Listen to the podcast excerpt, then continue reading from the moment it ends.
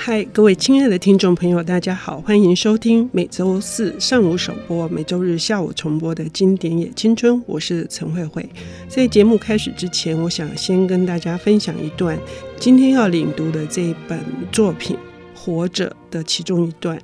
呃，这是主角福贵说的。他说：“做人不能忘记四条，话不要说错，床不要睡错，门槛不要踏错，口袋。”不要摸错，哈，呃，这是非常白话、非常口语，所以我们知道这个故事跟我们的生活、跟我们的生命，呃，是日常息息相关的。呃，我们今天邀请到的领读者是影评人、作家，也是我、非常非常欣赏他的散文作品也。很期待他能写小说的马欣。哈，哎、欸，大家好，压力好大哟、呃。可是我看你写的《反派的力量》嗯，嗯，当代寂寞考哈，还有这个阶级病院，但阶级病院提到了你自己的嗯，童年。一个一些东西，对。对对，呃，相当期待他如果以短篇小说的形式哈来处理，我觉得会是另外一种嗯。很深层的，我觉得会爬出更多更多的东西。可是你今天要带来的这一本啊，这本 这本我很爱，是活着余华的，是因为我还蛮喜欢，就是一种荒谬的日常。嗯，那些荒谬的日常，其实本人没有可能没有觉得，就是福贵他们本身没有觉得。可是，呃，那种日常，然后在读者。读读读嘛，发现那个荒谬性，然后那种因为那个荒谬性，他们反而会没有滥情，然后也没有觉得自己多悲苦，嗯、然后反而会让日子一直不断的冲刷，一直不停的冲刷，你才会发现说啊，原来他们后来变成的样子，或者是他们日渐消退的海滩，就是我很喜欢有一种做法写法，就是说。呃，人呐、啊，有点像是礁岩或者是海滩，每天每天，我们无论每一个人都会有海浪打过来，然后慢慢的，你就会大概在十年后啊，或八年后，你会发现，哎，自己的礁岩好像有点变了，自己的海滩往后退了。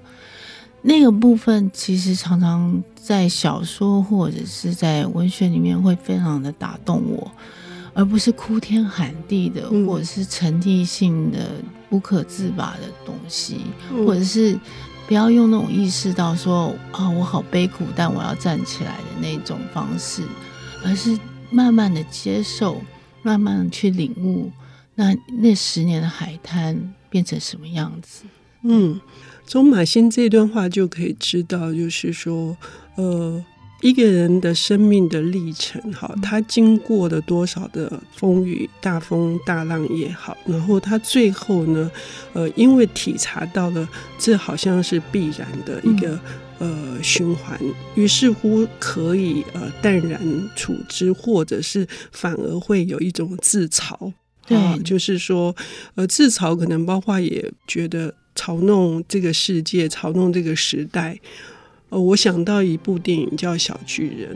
哦，我知道，好久以前。对，他就是说，就是因为我笑得出来，所以我才活得下去。因为想到阿巴斯的那个何叔是我朋友的家，嗯嗯、那里面其实都是穷人家的小孩子。然后有一个同学忘记带课本了，嗯、然后呢，那个阿巴斯笔下的那个小男孩就走好久好久哦，嗯、然后还探望了不小心看望了好多人的人家，才找到那个穷小孩家里面的那个东西。嗯、然后你才看到那个过程，有好多那种脸已经像那种田里面耕种的那种稻纹的那。种样子，然后里面的一些对话，你就发现说，这不只是一个小孩子送教科书给另外一个孩子，而是你看到了一些穷人家他们在这样的人生里面所体悟到的事情。嗯，对，那那个东西虽然看似浮光掠影，可是是非常深刻的，在我们每个观众里面发现说，原来就是这个样子，没有。特别需要说去掉一滴滴眼泪，那个眼泪在那个时空都显得矫情，因为啊，就像活着的人里面一样，他们没有时间掉眼泪。嗯。这也让我又想到左岸一本书，叫做《香吉是一家人》。我们经常会用一个过度怜悯或者是过度膨胀的方式去看贫穷，可是即使这样，他们一家人也是一样，呃，是有悲喜交集的。对对对，他们其实有他们的快乐，即使那个快乐是一瞬之光，哈，这是马欣的专栏的。对。我只要一句比较严苛一点的话，我觉得如果是这样子，然后又去告诉人家说我掉眼泪的话，嗯、多多少少其实，在反思的时候是一点自恋的。嗯嗯嗯，对，那那个东西对于那个人其实不是有所感触，而是对于自己，嗯，要的存在感，嗯，而发表的东西。嗯嗯、所以余华在处理这本《活着》让人欣赏的原因，是因为第一人称，是是是。因为他自己有讲说，他一开始在写《活着》的时候啊，他以第三人称写，发现怎么写都矫情，嗯，因为都好像是神的眼光了，嗯，然后都只是变成悲剧，因为里面的福贵就是个悲剧，嗯，可是如果当他在第一人称写的时候，他才发现说，福贵自己的人生的喜怒哀乐才会出现，福贵原来也有小确幸，福贵原来也有。自己身为人而深深感到庆幸的那一刻，嗯，即使不多，何况福贵是经过他毕竟是公子哥儿大财主的，对对对，他经过一番那个颓废，然后败家子的那个风光，嗯、呃，对他就是，而且那一段也不会让你觉得讨厌，嗯、他就是一个不知道怎么活着的人，他就是醒来以后不知道要干嘛，嗯、他们家就坐享其成，然后。他写的时候也没有太过于炫耀，他就是在写一段，我记得很平时，就是他们家有个长工叫长庚，嗯嗯、然后呢，他们下课的时候，长庚呢就是习惯弯着腰准备，他就是要。背着他回家，嗯，然后呢，他们就一路这样子，长庚飞呀、啊、飞呀、啊，像马一样飞呀、啊，嗯，然后长庚就像马一样哦，就是这样一飞一跳，一飞一跳。那时候长庚才很年轻，才十八九岁，嗯。后来他们家败落的时候，长庚大老远成为乞丐，嗯，回到去看他的时候，长庚已经老了，嗯。我觉得那个这个小说就是这样，它有人味，嗯。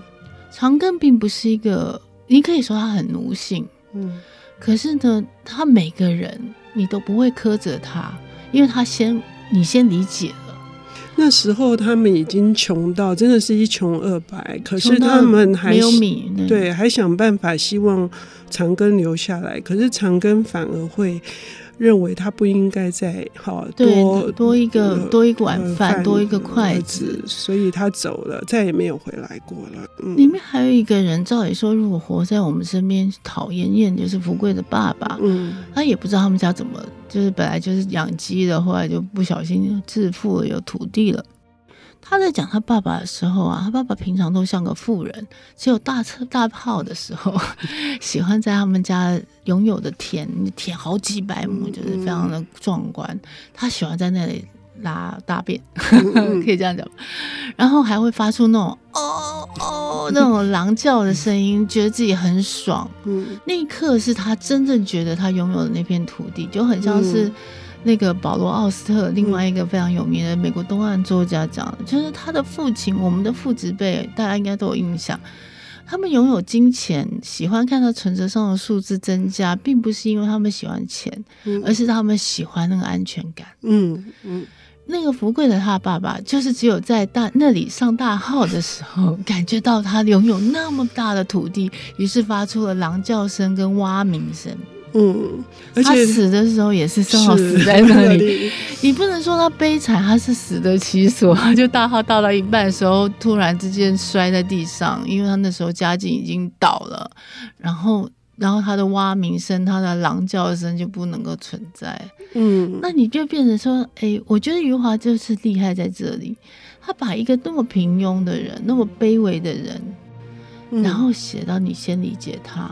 然后，而不是先讨厌他。嗯嗯嗯。对。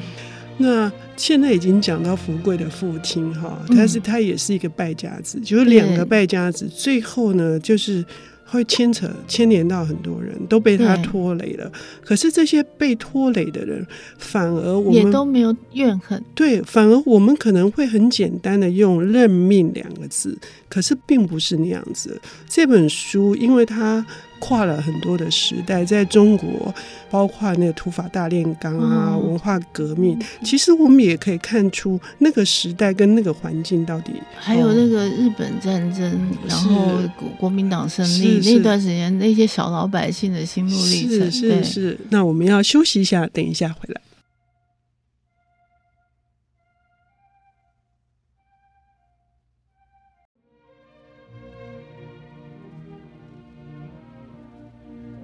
欢迎回到《经典也青春》，我是陈慧慧。我们邀请到的领读人是影评人，同时也是作家。呃，他的著作《反派的力量》、还有《当代期末考》以及《阶级病院》都是非常值得各位听众朋友能够一读的作品。呃，马欣今天为我们带来的是。余华的代表作《活着》也改拍过电影哈，嗯、呃，我们提到了这部作品的时间轴很长，呃，跨越的可能是抗日战争，呃，抗日战争。还有后来的文化大革命，然后包括共产党那时候接受的所有人民的一些不同的反应。嗯，对，呃，我们会很片面的去说这是大时代的悲剧，于是看起来余华是想要写这个悲剧底下的悲剧人物，可是、嗯、呃，有这么简单吗？没有，嗯、他对于人的描写非常高招。比方说，我们再讲一个前面一段好了。他一开始是一个引述者，就是他在做田野调查，嗯、然后呢，他描写女人是一件非常奇特的描写法。他起先是说一个女生大概十七八岁，踏在田里面，然后呢开始对照肥硕的鸭子，嗯，肥硕的鸭子以后开始对照土地，那里的土地的肥沃度，然后，然后后来他们发生了关系，嗯，然后那种。他以这样子的方式来写女人，其实女人跟土地一样，嗯，女人在那样的一个状况，在那样的时代里面是必须健康的，嗯、是必须是一个经济动物的。嗯、然后后来带出来，你发现不只是女人，嗯、那里面所有的人，包括他的爱子，全部都是经济动物。嗯，当你的阶级放在那里的时候，你们生生死死都是经济动物。嗯。那所谓的经济动物呢？其实对于他们来讲，并没有所谓的悲欢离合与悲剧。嗯，所以大家很多人都说中国人啊的故事啊，包括大红灯笼高高挂这些，嗯、都不是悲剧。嗯，中国人只有惨剧。嗯嗯，这件事情，嗯、因为是生来就是经济动物的时候，因为一切以绩效为主，嗯、是你能对这个社会、对这个社会的产能、产能，以甚至是你对这个家。就是说，你到底能够，到底你对这个村庄是是是，对着你的那个嫁娶，是。代代表着村庄的旺盛，是对这个东西，其实无论是在萧红的小团圆媳妇，就童养媳，或者在任何的地方，你都可以看到。早年的时候的明初的写法，通常都是一个经济动物的一个状况，嗯，所以对于他们来讲，并不是讨论阶级这个事情太遥远了，嗯，而是自己身为一个经济动物要怎么样活着的事情，嗯，然后所以就变成他对于悲伤的描写，让你觉得很淡，嗯，淡漠到让你觉得麻木，嗯，麻木到你到后来舒合起来的时候。想要潸然落泪，嗯，这才是最厉害的。对，那个那个悲伤才是真正的压在你的心里面，埋在土里面，消失在空气里。真正的悲伤是在空气里面的东西，那个不是你日常那个惺惺作态的，偶尔有一点惊叹号的悲伤。嗯，也是如影随形的东西，是也是马欣一开始说的，就是可能有一些创作是呼天抢地的哈，嗯、然后是沉溺的。可是余华是一种节制的写法，嗯、用第一人称更加的同理，因为这就是我的命运。对，那个就是真正的同理了，嗯、而不是那一刹那的同理。尤其是慧慧跟我都很喜欢的里面的那个人跟马的描，呃，人跟牛的描写。人跟牛的描写，他起先是在讲呃，那个田野调查者发现两个人，那个福贵跟牛都很迟暮了，嗯，都在那边耕田，然后看起来就是一副那种有一步没一步的。嗯、然后呢，那个他们的相处方式就是他在田里面叫着很多人的名字，嗯、包括那个牛的福贵的名字，牛也叫福贵。然后呢，然后他就跟那个田野调查者讲说：“我要叫他福贵啊，要不然他以为只有他，就是要骗他说还有好多人跟他，好多牛一起耕种，什么家珍啊、凤霞他才会努力一点，多耕点田。你会发现，哎，这个人味就出来了。嗯。然后另外一段就是说，他第一次碰到那个牛，因为那牛已经耕了一辈子的田，很老了，然后要被杀了。嗯。他经过的时候，因为他刚好失去了所有的家人。嗯。他看到。那只牛眼泪啪嗒啪嗒的流着，嗯，嗯，他下定决心把他身上所仅剩的银两，愿意拿来去买那只老牛。所有人都疯了，嗯，嗯，他要的就是一个家人，而且他在那个牛身上看到他自己的影子。嗯，他们都是在这个村庄或在这个社会已经没有产值的，对对对。嗯、然后福贵并不是什么好人，大家如果仔细看前面的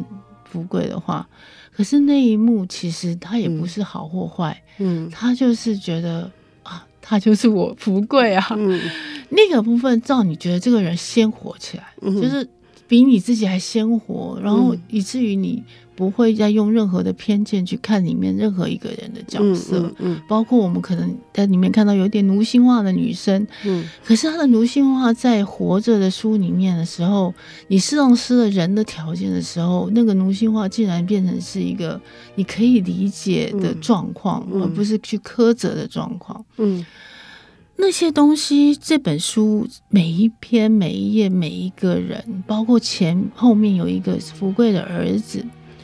他们一一般要去要去捐血，嗯，然后因为县长的女人生生病了要捐血，嗯，所有人兴奋到我可以为县长贡献我的血液，生怕排到最后一个轮不到他输血，结果血输血输输死了，嗯，这样的人命啊，怎么去看待？嗯嗯，然后像为什么会有这种心态？说我为了县长输血是多么光荣的事情？还有最后红卫兵的出现，嗯，红卫兵的出现，如大家所说的，就是大家本来都是以为是要去解放人农民，嗯，让阶级平等一点，嗯，结果变成是让他们的村长，嗯，或者是从打兵打回来差点九死一生的村生，嗯，变成县长的人，全部打为走资派，嗯，而且死得很惨呢，嗯，因为那个就有点像是《苍蝇王》里面的那种，已经陷陷入一种迷乱的状况了。嗯嗯。你已经无法分辨出来，你在所有的理念跟所有的主义控制之下，你成为主义的服从者，你成为你你全心全意去奉献的那个主义，而丧失了你认为人的理智的时候，你只会变成一种狂欢的、即时性的狂欢、即荣性的政治的那种自己的兴奋，整个全身冒泡泡的状况。所以很多人都会认为说，红卫兵后来有点像是。本来以善意，可是却以善意铺成的地狱之路。嗯嗯，嗯，那一群人后来再问他们，他们可能也不知道当初是为什么要这样子做。嗯嗯嗯，对对对，这个这些东西，无论他们的方方面面或每一个人，其实余华都写的非常的彻底，非常的深刻，嗯、以至于说，我们对于每一个人，甚至为恶的人，我们都可以理解他的一个背景。跟那个时候为什么会变成那样的恶？嗯，对，也就是我破口的时候引的那一句话，就是旧福贵他嗯没有受多少的教育，然后他所能讲出的道理就是这样的道理，但是这些是他吃足了人生的所有的苦头，所以你会觉得他很有说服力，他就是只能说出这样的话。嗯、那余华处理的就是。不是从一个高高在上，或者是从一个呃施予同情或怜悯的眼光这样的角度来看，马欣所说的这个荒谬的日常。对，而他最终要带给我们的，马欣，如果最后有一点时间，你觉得我们可以从哪个角度来欣赏活着？哦，活着其实就是没有任何人特别伟大，可是每个人因为卑微啊。嗯，所以它可以提炼出最好的价值。无论是我们现在是在食物链的哪一层，如果你可以体认出来自己的卑微、自己的恐惧、自己的渺小，你都因为这个部分可以提炼出来一个身为人的价值，而不是因为你的伟大，或者是你你有 KPI 有多高，或是你可以站在多少人上面成为主管，而是每个人内心都有一个很卑微的地方在鸣着鼓，在敲打着你。那个部分，你如果像余华一样能够这样写出来，慢慢的梳理出来，你可以知道说你自己可贵的那个地方，自己身为人最后让你觉得很骄傲的地方。嗯，太好了。所以我们读余华，除了欣赏他写作的这个方式啊，那另外的就是马欣跟我们说的这句话，就是卑微当中。去深深的去思考，那自己在生命的过程中的可贵之处。谢谢马欣，谢谢慧慧，大家再见。